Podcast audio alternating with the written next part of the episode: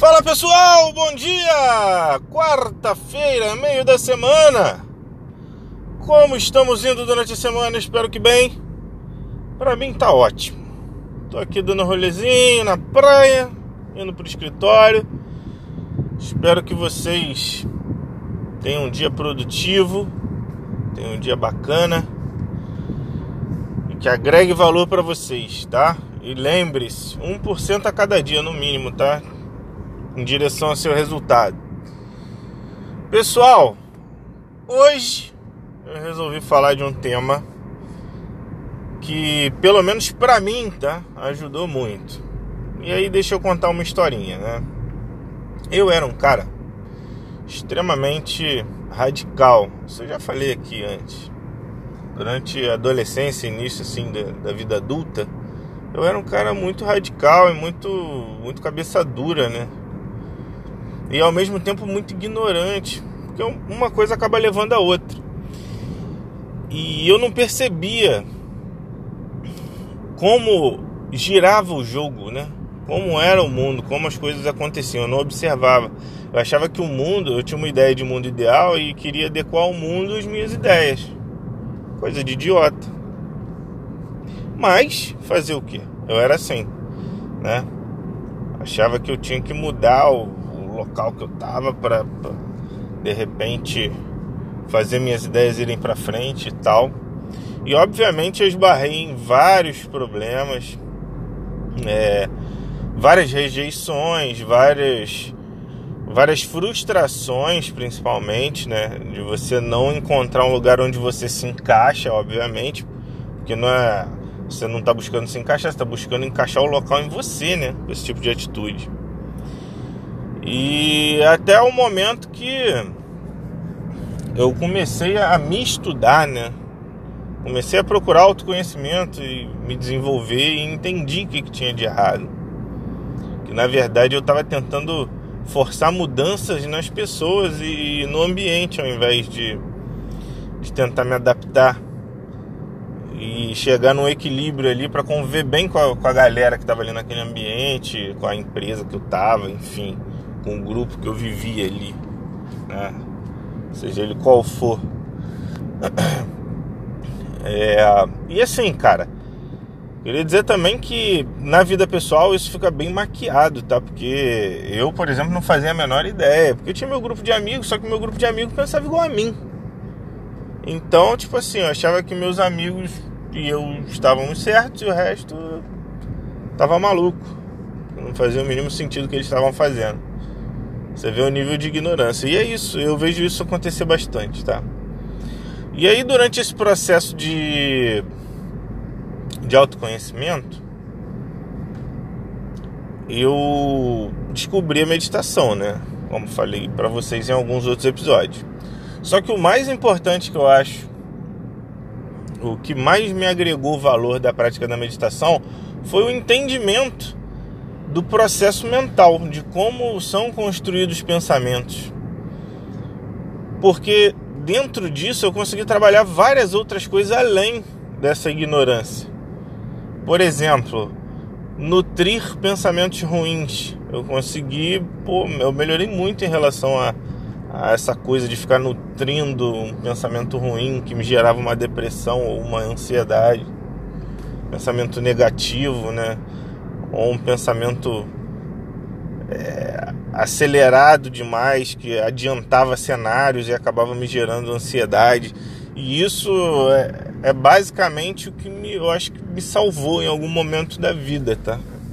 Porque eu estava num caminho bem ruim, principalmente ligado à depressão, né? Então, pessoal, o que que acontece? Deixa eu explicar para vocês. Como eu já falei antes também, o, o cérebro é uma máquina de reconhecimento de padrão, né?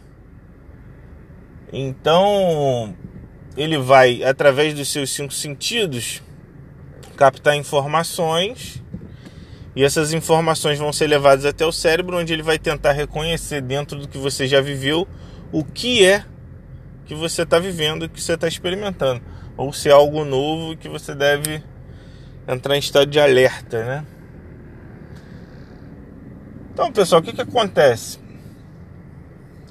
É... Muitas vezes o teu cérebro vai interpretar coisas que você ouve, coisas que você sente, que você observa. Ele vai encaixar num padrão que não é a realidade do momento, porque a gente não conhece todas as situações, né? Então acho que primeiro entendimento é esse, assim. Você não, teu cérebro não tem todas as informações necessárias para reconhecer todos os padrões de todos os acontecimentos que vão rolar na sua vida daqui para frente. Então, questionar a interpretação do cérebro é fundamental para a saúde mental, tá? É ao contrário do que a galera geralmente pensa, né? O pessoal acha que não, não se deve assim, não se deve questionar muito, senão você cria muitas questões complexas e você acaba entrando num loop e entrando num problema psicológico. Só que não é verdade. Não é verdade. O negócio é assim, você não precisa criar questões, você, você basta você ter consciência de que nem tudo o seu cérebro conhece nem tudo você conhece. Então você precisa estar num modo mais receptivo, tá? E aí, pessoalmente, eu entrei numa questão de crença, né? De assim, ah, cara, você não pode acreditar em tudo, porque senão vão te passar a perna. Você não pode ser bobo, você tem que ser malandro, muita coisa brasileiro, né? E, cara, porra nenhuma, tá? Porra nenhuma. Eu passei a dar crédito para as pessoas no primeiro momento. Eu acredito, eu fico receptivo. E aí, se as informações que ela me der, depois que eu assimilar todas as informações, eu não achar uma congruência com outras características dela, de atitude que ela já realizou, que eu fiquei sabendo, que eu sei que eu vi, aí sim eu passo a desconfiar. Mas eu estou recebendo uma informação pura, não conheço a pessoa, eu prefiro para minha sanidade mental acreditar no primeiro momento. E aí eu fico observando. Óbvio, não vou confiar minha vida a essa pessoa. Mas vou acreditar na palavra dela sim e vou fazer um, um período de observação ali para ver se faz sentido o discurso dela com o que ela me falou. Com as atitudes dela, né? Na verdade, o discurso dela com as atitudes dela. Tá? Então assim, o cérebro ele vai captar informações e às vezes ele vai te enganar. Às vezes ele vai criar menta é, imagens mentais ruins que vão te fazer mal. E você precisa saber dar um stop naquilo ali. Então vamos lá, vamos repassar rapidamente, que o tempo passa muito rápido, cara, já são oito minutos. Você captou uma informação através dos seus sentidos. Isso te levou a uma construção mental. Que pode, pode ser uma voz, pode ser palavra, pode ser imagem no cérebro. E se você começar a dar muita importância para essa imagem mental criada, essa voz criada, você passa a gerar sentimentos.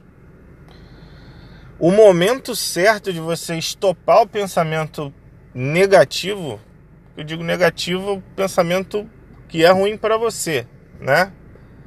Independente do que seja, é o que te gera emoções ruins, energia ruim. O momento certo de estopar é na criação da imagem mental. Você olhou tal parada, foi, hum, aquilo ali. Aí, cara, antes de te gerar um, um sentimento, antes de você sentir algo por aquilo ali, estopa. Isso é condicionamento mental. Você pode fazer isso sem praticar meditação. Praticando meditação é muito mais fácil. Porque você está parado tentando controlar a tua mente para não ficar pensando nada além de uma coisa. E aí quando entra um outro pensamento, você estopa o pensamento. Você para ele. Então é, é um exercício. E esse exercício você vai ter que fazer em meditação ou não. Tá?